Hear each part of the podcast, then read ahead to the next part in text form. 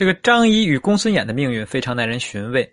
两人之间虽然既有公仇又有私恨，但却总是遭受相似的失败。张仪在桑地之会的失败，与公孙衍在五国称王上的失败有着同样的原因。张仪连魏攻齐的失败，与公孙衍五国伐秦的失败，又是同样的出乎预料和难以把握。两人坐在命运的跷跷板上，一方升起，另一方是必然落下。那反之呢？亦然。秦国攻齐失败之后，张仪引咎辞职。秦惠王让赵国人这个岳池临时做了一段时间的相邦。五国伐秦失败之后，形势又变得对秦国和张仪有利了。因此，在公元前三百一十七年，张仪又重返相位，对五国的胜利来的比较突然。因此，取胜之后呢，秦国一时还没有想好这下一步该怎么办。第二年，新的情况摆在秦国的面前，迫使秦国不得不做出选择。事情呢是这样。话说，四川盆地里有两个文明相对比较落后的诸侯国，一个是巴国，也就是今天重庆地区；另一个是蜀国，也就是在今天的成都地区。这两个国家呢，虽然也曾是周朝大家庭中的正式诸侯，但无奈路途过于遥远，而且被千山万水阻隔，因而长期以来与周天子及其他诸侯国互动极少，于是被逐渐的边缘化。后来就不显山不漏水了。不招惹谁，不惹谁的，在四川盆地里过着孤独的岁月，只与东方的楚国和北方的秦国有不多的交往。同在一个盆地中啊，这巴蜀两国不论关系好也坏，好也罢，坏也罢，总之是凑凑合合的过了很多年。可就在前些年啊，两国的关系却突然恶化了，最后竟闹得势不两立的境地。事情的缘起呢，是蜀国的一段家事。当年啊。蜀王在分封时，将他的一个弟弟分在了汉中，号称叫柴侯。这个柴侯就封之后，却把比邻的八却跟这个比邻的八王呢打得火热。要说这些啊，也不算什么。问题是蜀王因为一个偶然的事件与这个八王闹翻了，这柴侯呢继续与八王交好。作为兄长，这个蜀王对自己弟弟的立场是非常的愤慨。于是发兵攻打柴侯，作为好朋友，这八王也不能袖手旁观，于是呢，就与这个柴侯携起手来，一起对抗蜀王。于是乎啊，三方力量在四川盆地缠斗在一起，缠斗在一起，大大小小的仗也不知打了多少，只打的双方都是筋疲力尽，也还是分不出个胜负。最后呢，双方得出一个相同的结论：和谈，不是外援。而且呢，双方都想到了秦国，就这样啊，秦国在很短时间里收到了巴蜀双方的求救信。一方面是新战略需要确定，一方面是巴蜀问题需要解决。于是秦惠王召集秦国的文武群臣开大会，以商讨对策。经过初步的协商，问题归结为一条了：是东出进攻韩国呢，还是南下进军巴蜀呢？对于当前的局面啊，张仪早就想好了答案。自从上次外交受挫之后，这张仪憋了老大的一口气，将心思全部花在了研究天下大事上。因此，当秦惠王问策时，他便兴冲冲、面有得色的站了出来。站定之后，这张仪呢，稍稍整顿一下，然后端起了一副口才专家的架子，轻启悬河之口，催动利剑之舌，一番滔滔雄辩便喷薄而出。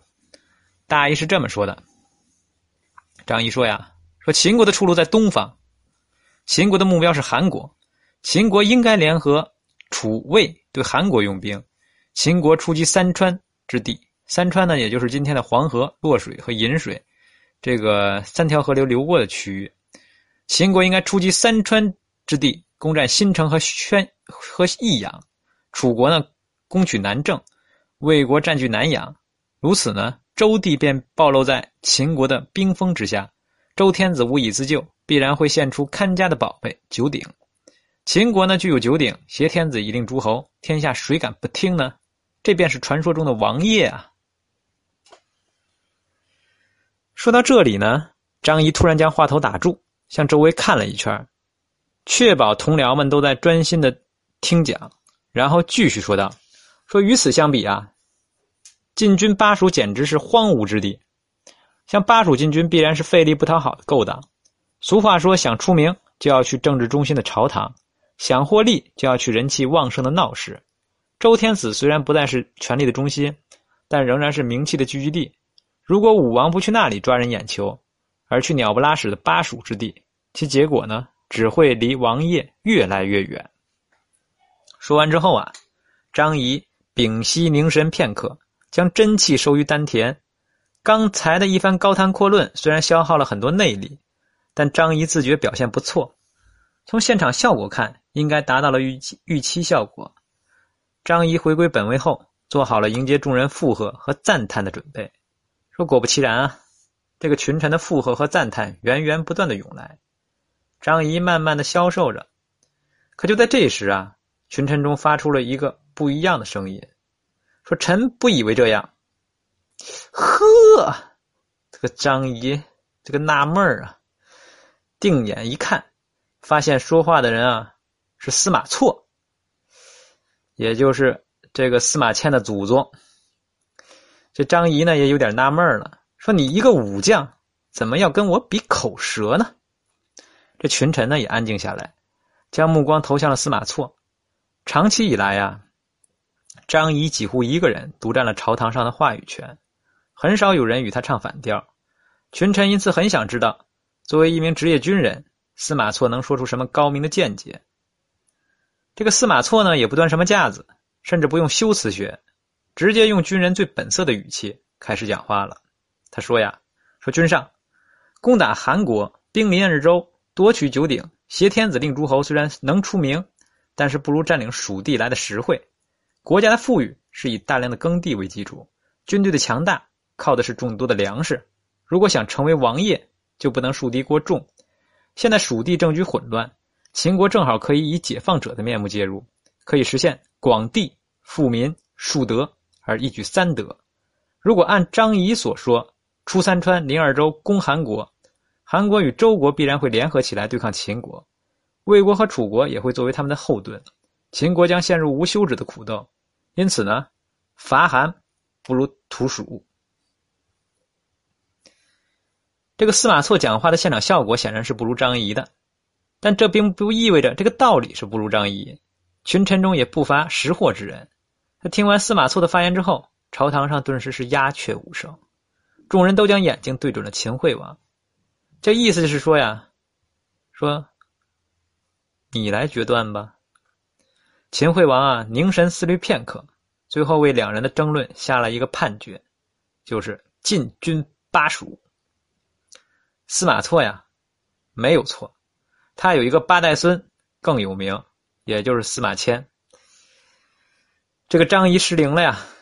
他突然发现自己先前对秦人的了解是那么的肤浅，在他的头脑中，秦人是一群头脑简单、孔武有力、唯命是从的农夫与养马人，是最佳的忽悠对象。但此刻呢，张仪才从秦人的优秀代表秦惠王身上，对秦人有了更深一层的认识。他们对希腊的诡辩学有着很强的免疫力，骨子里流淌的是杜威的实用主义哲学，这是一个可怕的认识啊！张仪马上想到。自己引以为傲的口才，可以迷倒天下的所有人，但在秦人那里，却不过是工具，替秦人谋福利的工具。这个认识让张仪心惊胆战。从此以后呢，张仪更是小心谨慎的干工作，而且也更加用心，更加卖命。鉴于司马错对巴蜀有着独到的理解，秦惠王命其为将，全面负责进军巴蜀事宜。秦惠王虽然对司马错，树德的高调持保留意见，但在进军巴蜀上却支持他。这段时间里啊，秦国虽然偏离了斗争的焦点，但并非不务正业。完。